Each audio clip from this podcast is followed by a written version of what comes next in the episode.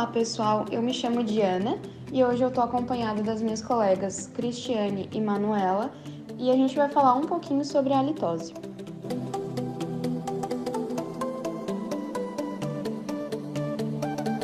Então, o que seria essa halitose? A halitose ela é uma alteração do hálito. Os principais responsáveis desse distúrbio são os compostos voláteis do enxofre. Todos esses compostos de enxofre, eles normalmente estão presentes na cavidade oral. No entanto, tem um aumento acentuado na sua concentração nos casos em que o paciente possui halitose. Esses compostos voláteis eh, e estimuladores olfativos provém do metabolismo bacteriano, principalmente de bactérias gram-negativas anaeróbias. A litose ela é então o resultado das interações entre diferentes espécies bacterianas e de outros constituintes da cavidade oral.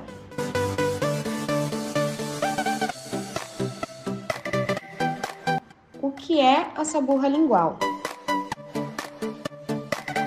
A saburra lingual é a formação de uma placa esbranquiçada que funciona quase como um reservatório presente no dorso da língua, que ela é formada por detritos celulares bacterianos, células epiteliais escamosas ou glóbulos brancos e por proteínas.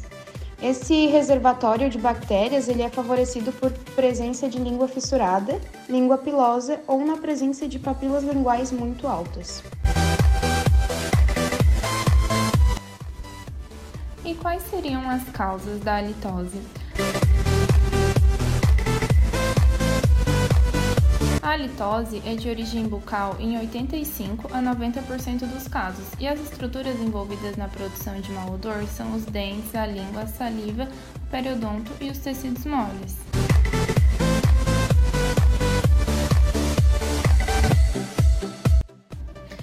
Com relação aos dentes, as má posições dentárias complicam a boa higiene bucal e causam a retenção de alimentos, facilitando o aumento de bactérias.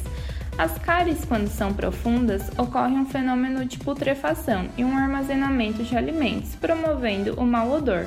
Em pacientes com muitas cáries, a pista é a falta de higiene. Uma polpa exposta e necrótica também terá um odor forte.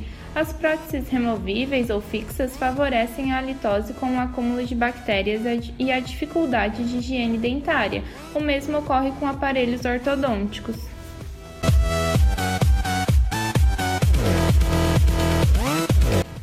Já na língua, a principal fonte da halitose, a sua parte posterior da superfície dorsal, contém quase 60% das bactérias, tornando-se o maior reservatório de bactérias da cavidade oral. A hipossalivação também gera uma diminuição da lubrificação, então resultará a diminuição da limpeza da cavidade oral ou pela diminuição dos efeitos antibacterianos.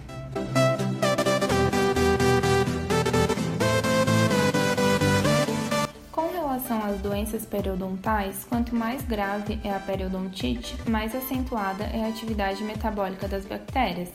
Muitas das patologias da mucosa, como inflamação, ulceração ou necrose dos tecidos moles, podem causar maus odores pela produção de tecido morto que se decompõe. Podem ser úlceras como aftas, sífilis primária, candidíase ou neoplasias.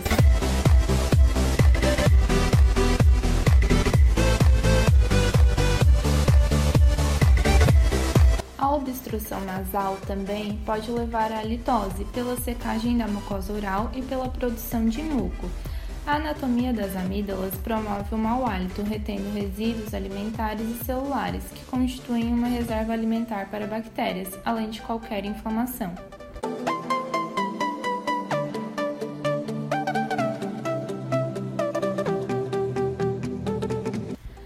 Mais raramente, a halitose pode ser causada também por distúrbios metabólicos respiratórios, gástricos, sistêmicos e hormonais, ou causada pelo uso de drogas.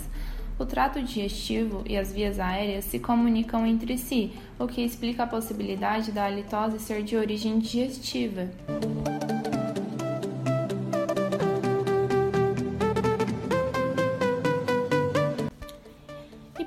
Muitos hábitos de vida e o tipo de dieta do paciente afetarão a respiração, o que levará também à halitose, como por exemplo uma dieta rica em alho e cebola, elevado consumo de café, álcool ou tabaco. O jejum também e a dieta levam à transformação das células adiposas em glicose, associadas à formação de cetonas, que se acumulam no sangue e produzem um odor de acetona.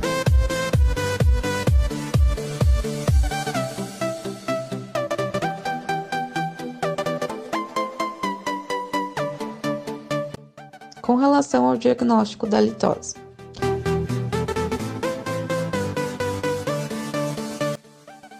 diagnóstico vai ser baseado em uma anamnese adequada e no exame clínico intraoral. A anamnese vai consistir em um histórico médico detalhado, incluindo a avaliação do consumo de tabaco, consumo de café e álcool, medicamentos, hábitos alimentares, higiene bucal e frequência de visitas ao cirurgião dentista. Já o exame intraoral deve procurar alterações no posicionamento dentário restaurações inadequadas, ausência de pontos de contato, cárie, próteses mal adaptadas, xerostomia, presença de lesões na mucosas. Ela será completa com um exame periodontal, permitindo destacar uma possível gengivite ou uma periodontite, devido à presença de placa ou tártaro. O alímetro é um dispositivo portátil que mede rapidamente compostos voláteis de enxofre presentes na boca, mas ele é só mais utilizado em pesquisas científicas.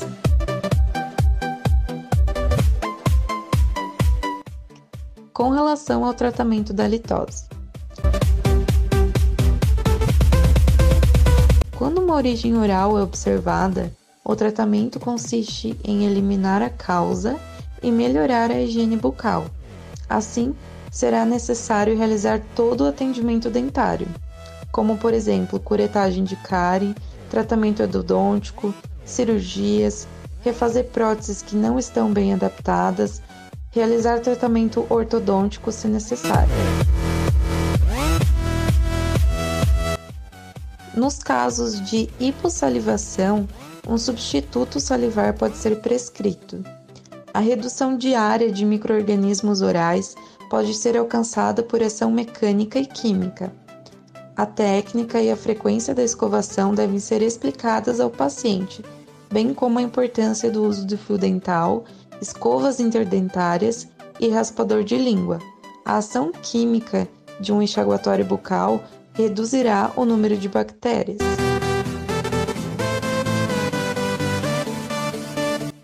existem muitos enxaguatórios bucais, principalmente os da base de zinco, que diminuem a concentração de compostos voláteis de enxofre, ou os à base de clorexidina, que interferem na adesão de bactérias.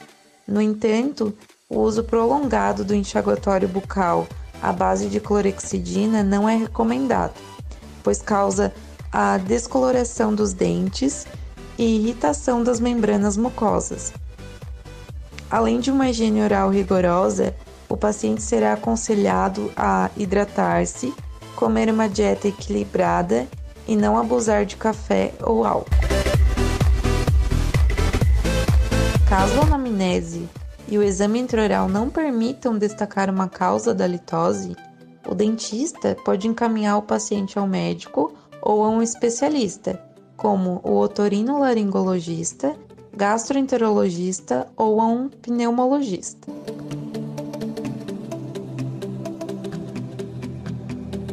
E agora, a nossa convidada, a professora Gláucia, vai discursar um pouquinho sobre uma pesquisa que ela fez sobre a halitose no município de Tubarão.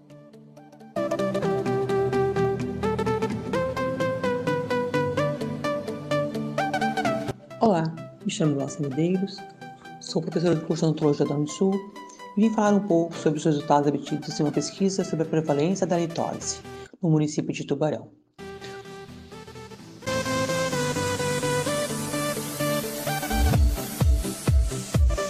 Foram atendidas 435 pessoas provenientes das unidades básicas de saúde do município.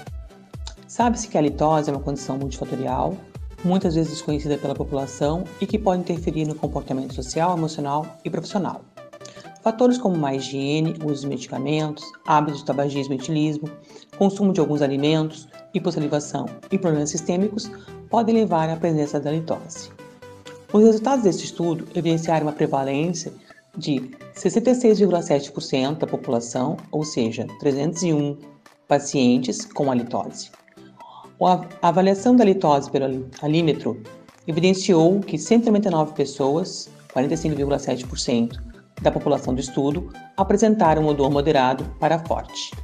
Na inspeção visual da língua, 212 pessoas, ou seja, 48,7%, apresentaram a sabor lingual no terço médio da língua. Da população estudada, 389 pessoas, ou seja, 89,4%, fazia uso de algum tipo de medicamento.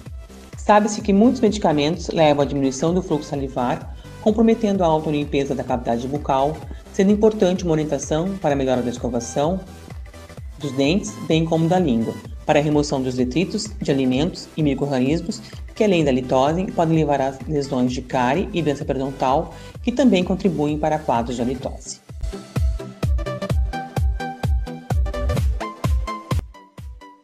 Então é isso, pessoal. Espero que todas as dúvidas tenham sido sanadas e até a próxima.